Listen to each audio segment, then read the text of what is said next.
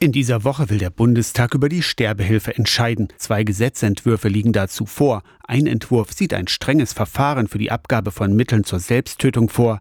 Der zweite ist liberaler. Friederike Spengler, Regionalbischöfin der Evangelischen Kirche in Mitteldeutschland, sagt dazu, Ich wünsche mir ein restriktives Gesetz, ganz klar.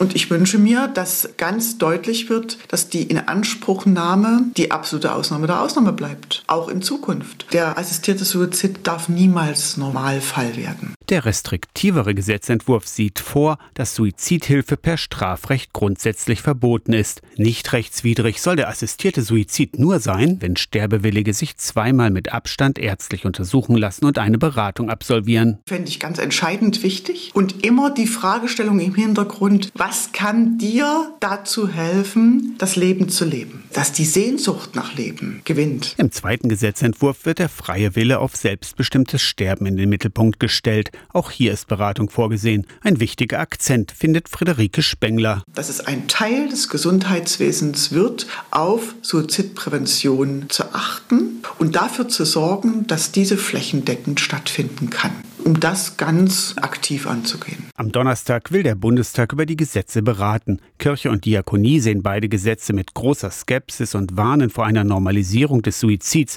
Die Bundesärztekammer hat an die Bundestagsabgeordneten appelliert, die Abstimmung wegen der großen Tragweite noch einmal zu vertagen. Aus der Kirchenredaktion Torsten Kessler, Radio SAW.